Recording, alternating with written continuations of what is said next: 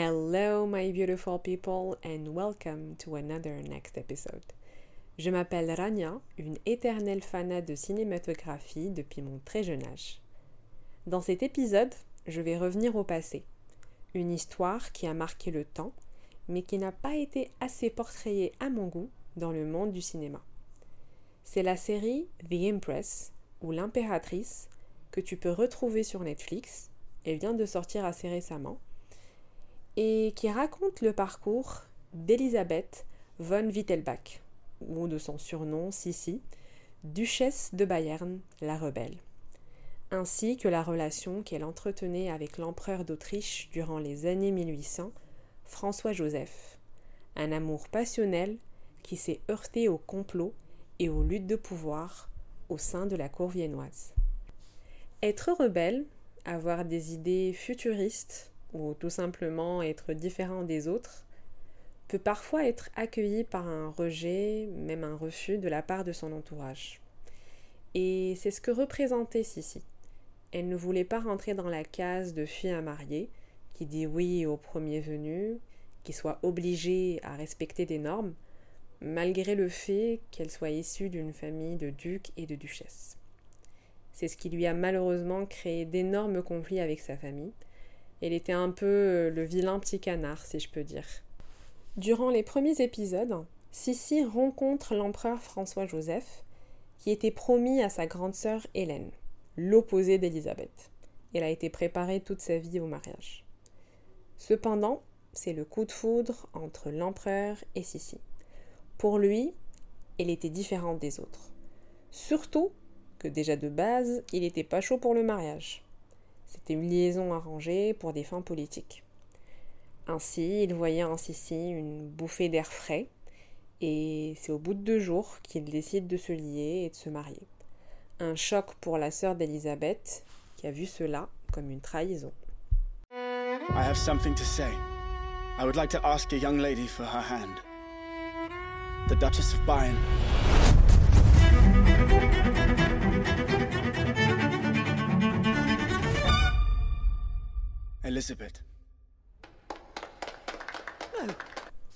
Alors pour ma part, je trouve que l'amour de jeunesse est parfois rattaché à un manque de maturité, au fait euh, de ne pas être réaliste, après ça, ça reste mon avis, puisque Sissi s'est mariée à l'âge de 16 ans à François Joseph qui en avait 23, et cette partie m'a rappelé un peu l'histoire de Diana, jeune fille pleine de vie, d'espoir, des étoiles dans les yeux, qui a été accueillie malheureusement par une réalité frappante, sanglante.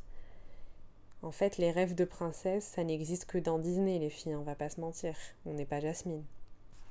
Après le mariage, Sissi entre dans sa nouvelle vie. Elle, qui de base est de nature libre et indépendante, se voit confinée dans un énorme palais. Alors déjà, euh, il est nécessaire que j'ouvre les guillemets, mais si jamais tu regardes la série, attends-toi à des paysages de fond. Puisque les shootings a été tourné en Bavière, en Allemagne, et c'était juste sublime. Ça faisait tellement longtemps que je n'avais pas vu une série historique avec ce type de paysage. Je trouve que ça donne tellement de sens et ça marque l'esprit euh, du spectateur. Quoi qu'il en soit, pour revenir euh, à Sissi et à son début, on va dire, euh, de mariage, elle a été tout simplement emprisonnée. Certes, elle était la nouvelle impératrice, un mystère que la cour, le peuple et même le monde entier attendaient de découvrir, tous les yeux euh, étaient rivés sur elle. Mais au sein du palais, on a été clair et transparent avec elle. Son objectif était d'avoir des enfants, et mettre au monde une lignée, préférablement un garçon en premier, parce que comme tu sais, euh, on peut commander tout ça euh, sur Internet euh, et livraison gratuite. et bien sûr, sécuriser le trône. Donc aucune valeur et tout traitement lié à elle était basé sur de l'acharnement, de l'harcèlement et de la censure. Certaines scènes dans la série m'ont énormément choquée surtout le moment où il était nécessaire de vérifier euh, la virginité de Sissi. Alors aucun respect, aucune intimité, il y avait tous les servantes, le médecin, le prêtre, euh, voilà, comme représentant de la religion. Euh, il ne manquait qu'un téléphone avec une ring light pour faire un live TikTok et on serait en complet, quoi. Vraiment une atrocité d'être dans cette situation. Je sais qu'on dramatise généralement dans ce type de série, mais la situation était vraiment gênante. C'est une scène qui m'a beaucoup dégoûtée, et je pense que c'était l'effet voulu. Après, je me suis dit, mais malgré un haut statut en société, hein, parce que voilà, la meuf c'était l'impératrice, il n'y a pas plus haut, le traitement d'une femme reste le même. Son corps, ses pensées, son esprit, ben, ils seront toujours le sujet de la société. Et malheureusement, c'est ce que nous vivons même aujourd'hui. I want an empress to wear our crown with zeal. An empress who's a shimmering light. That is not you, Elizabeth. Mis à part l'histoire d'Elisabeth, euh, je me suis aussi intéressée à la relation compliquée entre la famille royale et le peuple, ainsi qu'à la situation alarmante que vivait l'Autriche à ce moment, surtout causée par les répercussions de la guerre. On voit l'empereur soulever tout le poids des problèmes sur ses épaules. Pour lui, le but est de calmer une révolution en cours éviter de s'allier à des guerres malgré que ce soit des, des alliés, des amis qui lui demandent de l'aider, et plutôt de développer son pays en débutant un projet de chemin de fer.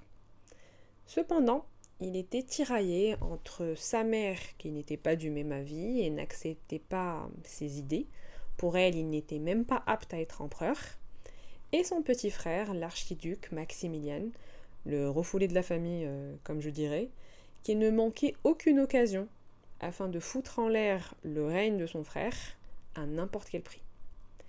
Et c'est là où on se dit que l'histoire généralement elle se répète, le pouvoir et c'est ce qui compte, comme l'avait dit Cersei euh, dans Game of Thrones, power is power. Je ne rentrerai pas dans les détails pour te laisser quand même du suspense, mais je ne dirais qu'une chose, la trahison est une cicatrice douloureuse à vie. Alors j'imagine même pas ce que l'empereur aurait pu ressentir dans ces moments-là. Il avait énormément de, crises d'anxiété, une mauvaise gestion de stress entre nous. Bon, on dirait que je suis en train de faire un cours de psychologie, mais c'est pas le cas. Après, euh, c'est vrai que l'entourage n'aidait pas. Déjà, la famille euh, proche en oublie. La relation avec Sissi, à un moment donné, devenait très tendue. La cour, les conseillers étaient dans cette optique d'évaluation. Euh, voilà, il était jeune, il venait de reprendre les règnes euh, de l'Empire. On questionnait à longueur de journée sa, légitimité dans toutes les occasions. Donc euh, voilà, il y avait pas mal d'événements bouleversants et pas faciles à gérer, je trouve. Alors je vais pas te mentir, mes sentiments sont assez mitigés envers cette série. Déjà de base, je suis une fana de tout ce qui est historique, Moyen Âge, c'est mon kiff. Je, viens de très loin vraiment euh, Seigneur des Anneaux et compagnie. Euh, déjà, si tu, me, si tu me mixes Moyen Âge et fantastique, c'est bon, je suis au summum du bonheur. Donc euh, dès que j'ai vu la série, je me suis jetée dessus, je l'ai déforée en un week-end, les six épisodes. C'était, vraiment un temps record pour moi. C'est vrai que c'est une série qui captive, mais qui pour ma part manquait quand même un peu de peps, de, de piment. Euh, je pense savoir pourquoi, parce que on parle vraiment de l'impératrice. Voilà, le nom, le titre, c'est The Empress, c'est pas The Emperor, d'accord? Donc je m'attendais quand même à voir des événements impactants, à voir peut-être des scènes où elle allait quand même interagir, intervenir, faire un truc, euh, je sais pas moi. J'ai besoin de bombes, de feux d'artifice. Mais je pense qu'il y aura une saison 2 car on n'est pas encore arrivé à la fin de l'histoire de Sissi, et la dernière scène en tout cas euh, du sixième épisode, c'était un cliffhanger, donc euh, c'est sûr euh, qu'il doit y avoir une suite, hein. on ne peut pas laisser le truc comme ça. Donc je croise les doigts pour, pour une saison 2 avec de gros événements, je suis très impatiente en tout cas pour regarder cela. We are not well liked, well used. You married a spoiled child and that weakens you as emperor. Open the gate.